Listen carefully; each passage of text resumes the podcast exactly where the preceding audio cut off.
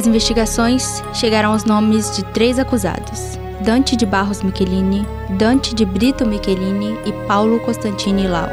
Mas as novas versões sobre o caso Araceli, que envolviam inclusive a participação da mãe da menina no crime, continuavam a aparecer. Eu sou Viviane Maciel e esse é o terceiro episódio do podcast Interrompida, o caso Araceli. Durante as intermináveis investigações do crime, aconteceu de tudo: denúncias de subornos de policiais, de álibis forjados e até o assassinato de testemunhas. Na madrugada do dia 15 de dezembro de 1978, Lola Cabreira Crespo, mãe de Araceli, foi presa por se viciar e agredir uma menina de 13 anos. As denúncias foram feitas por um vizinho que afirmou ter ouvido as agressões. A menina era Teresa Bonequim, sobrinha de Lola, e segundo o próprio depoimento da menina à polícia em 21 de dezembro do mesmo ano, ela teria sido trazida por Lola da Bolívia com documentos falsos se passando por babá de outra criança de 3 anos. Ela afirmou também que sofria maus tratos há quase um mês. Pelo exame de corpo de delito, não foi possível determinar se a menina também foi vítima de violência sexual, mas os laudos evidenciaram vários hematomas, antigos e recentes, que se espalhavam pelo corpo de Teresa inclusive alguns próximos à genitália da menina. Já haviam suspeitas de que a mãe de Araceli poderia ter envolvimento com tráfico de drogas e que teria um relacionamento com Jorge Michelini, tio de Dantinho, mas foram negadas pelo corregedor responsável pelo caso na época. Esses boatos foram narrados no livro Araceli Meu Amor, de José Louzeiro. Mas o livro, escrito pelo jornalista, se trata, na verdade, de um romance ficcional. É um livro que ele conta uma história um pouco diferente da que eu contei, é, no sentido de ele tinha muita convicção de que a mãe era muito culpada da história. E, assim, no meu papel de jornalista, eu não tenho convicção para dizer que ninguém é culpado ou inocente, isso não era meu papel, esse foi o papel de resgatar a história. A jornalista então, Viviane Machado fez uma grande reportagem em 2015 para o portal G1 do Espírito Santo, onde ela resgatou os depoimentos de personagens e visitou lugares marcantes para o caso Araceli. Então eu não trouxe isso. Eu talvez eu tenha mencionado que surgiu um boato na época, não me lembro se eu coloquei isso na matéria, mas chegou, né? Obviamente eu conhecia isso. E eu também ficava muito triste.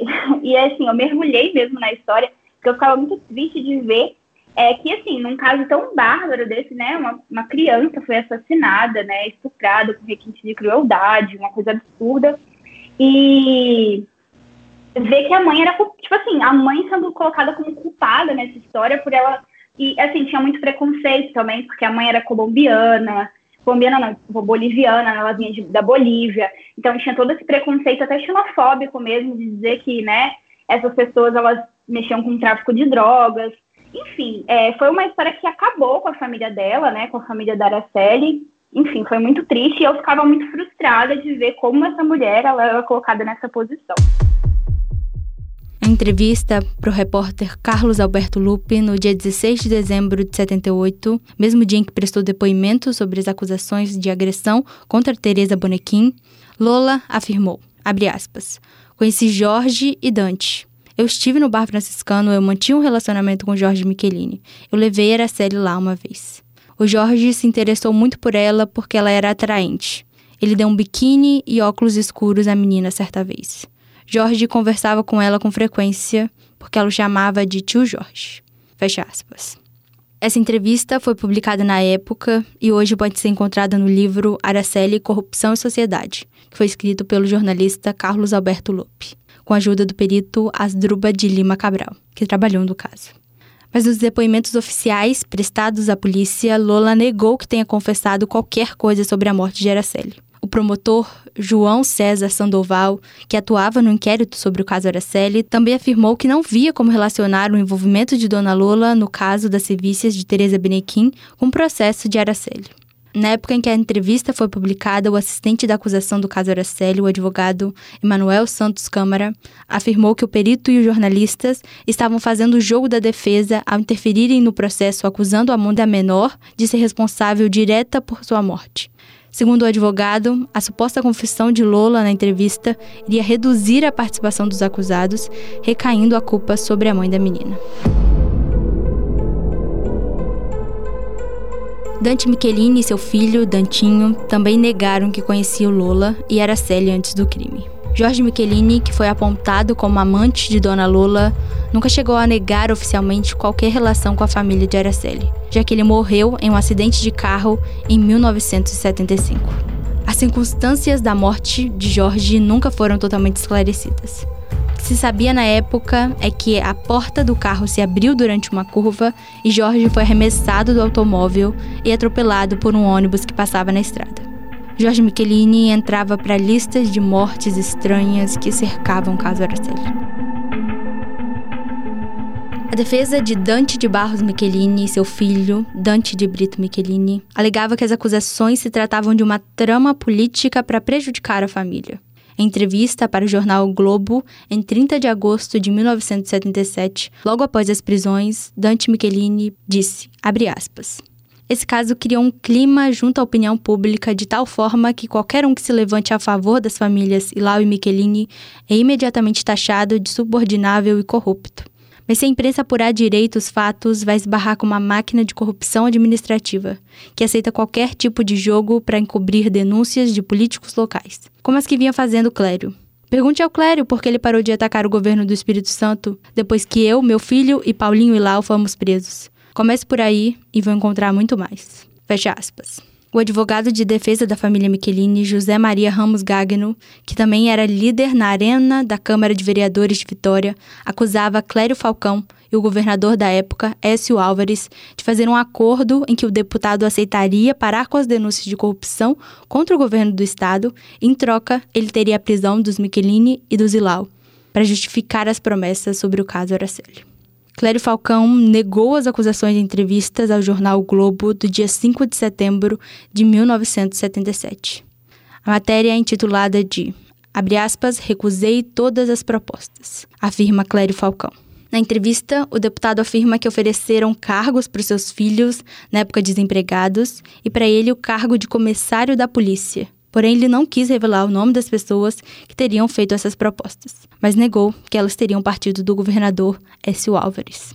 Poucos meses antes das prisões dos acusados, em fevereiro de 77, Clério foi vítima de um atentado. Um homem armado tentou invadir a sua casa, mas fugiu quando foi visto por um dos filhos do deputado. Na mesma época, o advogado João Brandino acusou Dante Michelini de oferecer 100 mil cruzeiros para matar o deputado Clério Falcão. Ele afirma que recusou a proposta. O ex-advogado da família entrou para a lista de testemunhas que acusaram o empresário de tentar intervir no caso para proteger o filho. Recebi duas propostas, uma do senhor Dante Michelini diretamente para que eu subornasse uma das principais testemunhas do processo o ex-motorista da família, Bertoldo Lima, que atualmente é motorista de táxi. Esse rapaz seria subornado com a importância de 10 mil cruzeiros para desmentir depoimentos aprestados à polícia e ao perito Carlos Web no Rio de Janeiro. Logo em seguida, um cidadão chamado Antônio Rode, que atualmente é genro do senhor Dante Michelini, me ofereceu um cheque de 100 mil cruzeiros para que com ele eu arranjasse dois pistoleiros para assassinar o deputado Clério Vieira Falcão, o principal acusador do caso Araceli. Essas propostas foram de imediato rechaçadas, razão pela qual o senhor Dante julgou que eu não tinha mais condição de ser seu advogado. A defesa de Paulo Lilau afirmava que ele não conhecia a família Michelini. E no dia do crime, ele tinha saído da Faculdade de Ciências Econômicas e ido direto para a loja do pai. Em entrevista para o jornal o Globo, em 30 de agosto de 1977, Ilau afirmou, aspas, não conheço nenhum membro da família Michelini. Alguém deve estar usando o meu nome por outros motivos. São interesses, não sei de quem, mas só pode ser isso. Fecha aspas. Perguntado pelo repórter quem poderia ter feito isso contra as duas famílias, Ilau responde: Ah, se eu soubesse, tudo estaria esclarecido. Sofro muito com essas calúnias. Sempre disse, desde a primeira vez em que estive detido, que isso estava acabando comigo, que não me deixava sequer trabalhar com tranquilidade. Existe ainda um outro fato que só foi levantado durante os depoimentos prestados em 1977. A cariação, feita em 1974 no 38º Batalhão de Infantaria do Exército, em Vila Velha. O relatório final da Comissão Nacional da Verdade registra o 38º Batalhão de Infantaria na lista de lugares onde houve torturas durante a ditadura militar. Uma dessas histórias é contada no livro Em Nome dos Pais, escrito por Matheus Leitão, filho dos jornalistas Marcelo Neto e Miriam Leitão. No livro, Matheus relata a prisão dos pais em 1972, quando eles e outros membros do Partido Comunista do Brasil foram delatados e presos no Espírito Santo. Um personagem dessa história também aparece na investigação do caso Araceli, o capitão Guilherme. Segundo as investigações narradas no livro, o capitão Guilherme teria comandado as sessões de torturas feitas contra os estudantes e membros do partido. Esse capitão aparece nos depoimentos de Paulo Ilau e Marisley Fernandes. Nas minhas pesquisas, só duas fontes relacionam o capitão Guilherme com o caso Araceli: o jornal Globo e o Globo Repórter. Então, muito pouco se sabe sobre o interrogatório que foi feito no batalhão. Duas versões são contadas, uma pela defesa e outra pela acusação. Segundo a versão de Paulo Ilau, contada durante o interrogatório de 1977, ele teria sido sequestrado por membros da Polícia do Exército e levado para o 38º Batalhão de Infantaria onde foi interrogado durante seis horas por um capitão que ele se lembrava chamar Guilherme. Ele foi colocado em uma sala com outros homens para reconhecimento facial por Marisley, que afirmava ser amante de Lau. Como ela afirmou que nenhum daqueles homens era Paulo e Lau, ele foi liberado pela polícia. A versão de Marisley é contada por ela mesma em entrevista para o Globo Repórter em 1977. Logo após veio a cariação. Eu entrei dentro da sala, o melhor, me levaram, né? Até a sala onde ele se encontrava. Chegando lá dentro dessa sala, ele estava sentado. Aí o capitão Guilherme me perguntou se era aquele. É esse o Paulo Elauto que você conhece? Eu disse que sim, que era ele mesmo. Então eles, depois que ele me fez essa pergunta, ele chegou, deu um trompaço ainda no Paulo. Perguntou como é que é, rapaz? A menina está dizendo que te conhece. Ele, essa menina é louca, eu nunca vi essa menina, eu não conheço essa menina. Então eu ainda olhei para ele e disse, rapaz, você é um artista. Então nos deixaram a sós. Quando nós ficamos a sós, tinha uma fotografia em cima da mesa, ao lado dele. Então ele olhou para mim, olhou para a foto e me disse, menina, você acha que eu teria coragem de fazer uma coisa dessa, uma monstruosidade dessa, com a menininha como essa? Eu tenho sobrinha, tenho irmãs, tenho parentes. Eu acho que eu, se eu tivesse que fazer, eu faria com uma, né? Com um dos meus parentes, uma das minhas sobrinhas. Não com essa menininha. Eu falei, rapaz, pelo amor de Deus, você fala logo, que eu já estou cansada, já tenho uma par de dia que eu estou aqui dentro, já não aguento mais isso.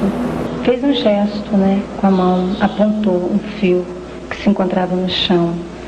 Aí eu olhei, mas nem me toquei, não, não, não entendi na hora o que ele quis dizer com aquele gesto. Aí eu olhei para o fio, então ele foi, fez um gesto com a mão de ameaça. Aí de repente eu senti medo ali diante dele, estava sozinha. Então eu disse que era mentira minha, que o Paulo Elau que eu conhecia não era ele, era um outro. Desmenti por medo. Para a defesa de Paulo Ilau, isso mostrava que Marisley mentiu quando afirmou que era amante de Paulo. E por isso, todo o depoimento dela seria produto de, abre aspas, a mente fantasiosa de Marisley. Já para a acusação, essa era mais uma demonstração de como os acusados usavam de seu prestígio com a polícia para ameaçar testemunhas. O depoimento mais importante, entretanto, parece ser o de Marisley Muniz, pelo menos o último depoimento no qual ela assegura estar falando a verdade, porque, na verdade, Marisley deu vários depoimentos acusando Paulo Elal, mas ao fim de cada um desmentiu tudo. O depoimento de Marisley era um dos mais importantes para acusar Paulo Ilau. Mas para a defesa, havia algumas contradições entre o que foi dito por ela e o que constava no inquérito. Essas divergências foram levantadas pelo jornal o Globo do dia 29 de setembro de 1977. Marisley afirmava que Paulo tinha levado até o local onde o corpo foi jogado e encontrado no dia 24 de maio. Segundo o depoimento dela, dava para ver que era uma menina bonita mas o corpo de Araceli foi parcialmente desfigurado por ácido, e a menina tinha apenas alguns chumaços de cabelo e até dentes foram retirados. ela estava irreconhecível. Outro ponto levantado pela defesa é que nenhum depoimento de Marisley cita os Michelini, os outros dois principais acusados. Além disso, ela prestou vários depoimentos e até entrevistas para a imprensa em que ela relatava diferentes versões do que aconteceu. Em algumas, Marisley afirmou que só teria conhecido Araceli depois de morta. Em outras, ela afirmava que ajudou Paulo e Lau a atrair Araceli para o carro no dia do sequestro, usando uma boneca. A versão da morte da menina pela acusação, que foi apresentada pelo promotor Omar Bermudes, afirmava que os acusados planejaram o rapto. Abre aspas, despertado o interesse pela menor, esses dois jovens, ambos viciados em tóxicos, como também traficantes, arquitetaram um plano diabólico para possuí-la sexualmente. Segundo essa versão, que é contada de acordo com o depoimento de Marisley Muniz, Paulo Ilau teria pedido para que Marisley entregasse uma boneca e doces para Araceli, dizendo que eram presentes do tio Paulinho. O promotor continua sua versão do que teria acontecido entre os dias 18 e 24 de maio. Abre aspas. Após permanecer em cárcere de privado até domingo, no sótão do bar franciscano, Araceli fora retirada, tendo os dois acusados, Dante de Brito Michelini e Paulo Ilau, em suas orgias, mantido a menor sob efeito de quantidade excessiva de substâncias tóxicas entorpecentes enquanto a constrangiam de forma violenta a manter com eles relações sexuais. Fecha aspas. Durante esse período, Araceli, além de estuprada, também foi espancada e sofreu asfixia e esganadura.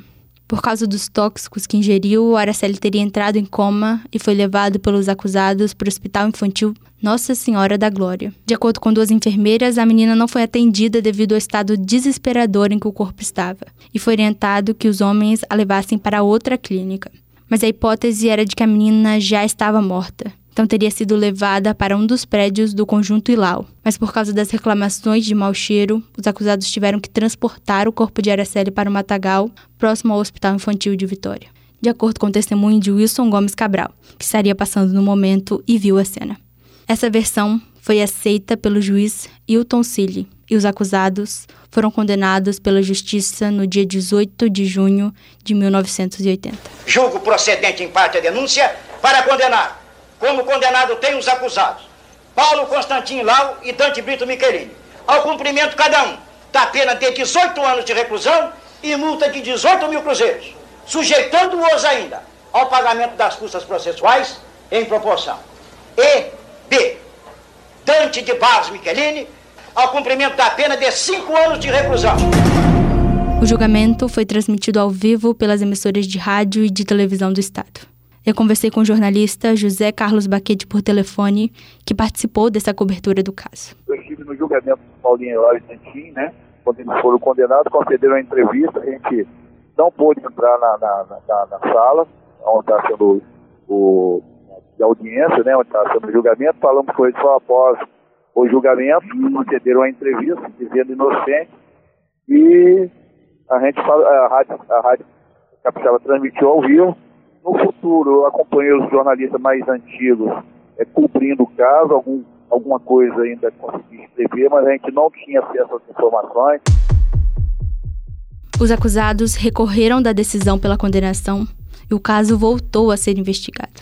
Como eram réus primários, os três condenados permaneceram em liberdade durante as novas investigações.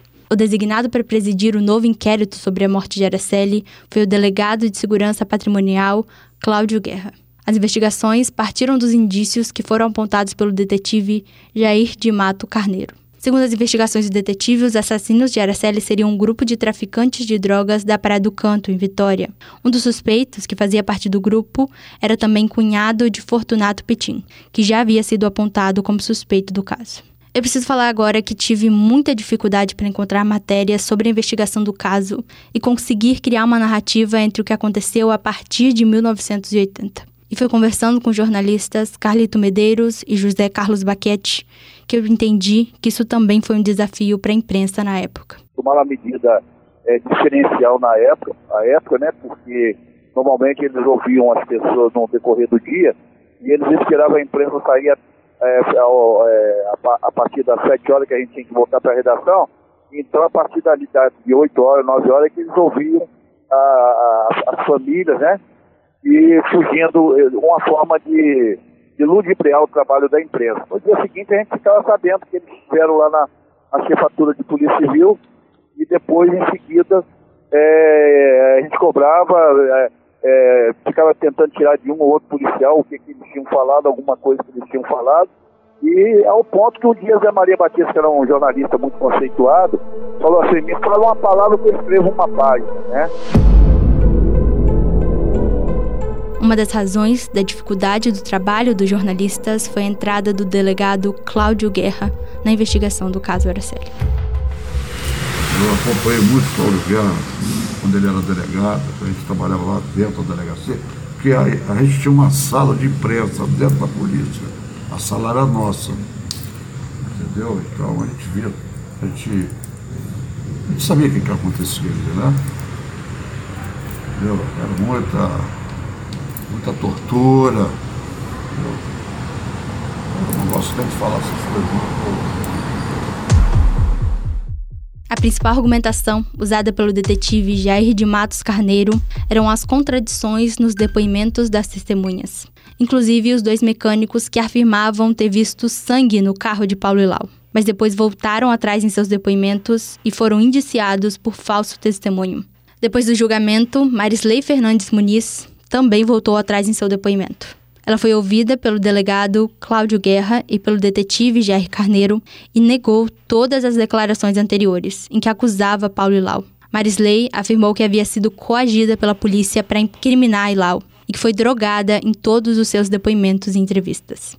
Com base nessa nova investigação, em 1991, o juiz Paulo Copolito, do Tribunal de Justiça do Espírito Santo, anulou a sentença anterior, e os réus foram absolvidos de todas as acusações.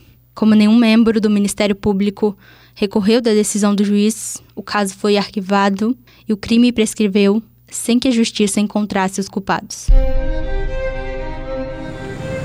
Mas acredito que isso é, essa história, é, no final, não teve nem final feliz, nem final, teve um final triste, né? Porque uma menina se foi, se destruiu uma família, e destruiu uma outra família, que eu acho que, não sei, eu, não, na verdade ninguém provou nada.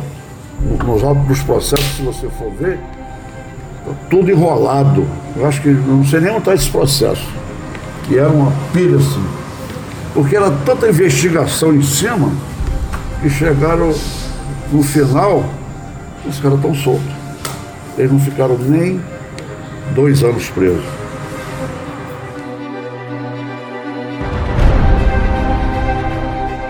É óbvio essa interpretação, porque se um juiz ele julga dizendo que o caso tinha farta prova testemunhal e, e provas, né? E, e o outro juiz diz, não posso condená-los por falta de provas, tem alguma coisa errada, se é na justiça, se é na investigação. Então, e o caso, o caso foi quando novo mundo, né? Inquérito totalmente do diversos delegados, diversos interesses, e até hoje a gente não sabe na realidade, né? É, a gente não pode chegar e houve as condenações, a gente, a gente quem realmente matou a Araceli, como que realmente a gente supõe, pelas informações que foram divulgadas, pelo, pelo, pelo, é, pelo pronunciamento do Ministério, do Ministério Público, mas até hoje a gente não sabe por que, que os acusados não foram para cadeia, não ficaram presos, não pagaram verdadeiramente por esse bárbaro fim do caso Araceli na Justiça são muitas perguntas que nunca foram respondidas. Esse podcast é um projeto experimental do trabalho de conclusão de curso apresentado por Viviane Maciel para obtenção de grau em bacharel em jornalismo. Todas as informações citadas foram retiradas de matérias de jornais da época, do livro Araceli, Corrupção e Sociedade, de Carlos Alberto Lupe, entrevistas feitas por Viviane Maciel com jornalistas que cobriram o caso em algum momento.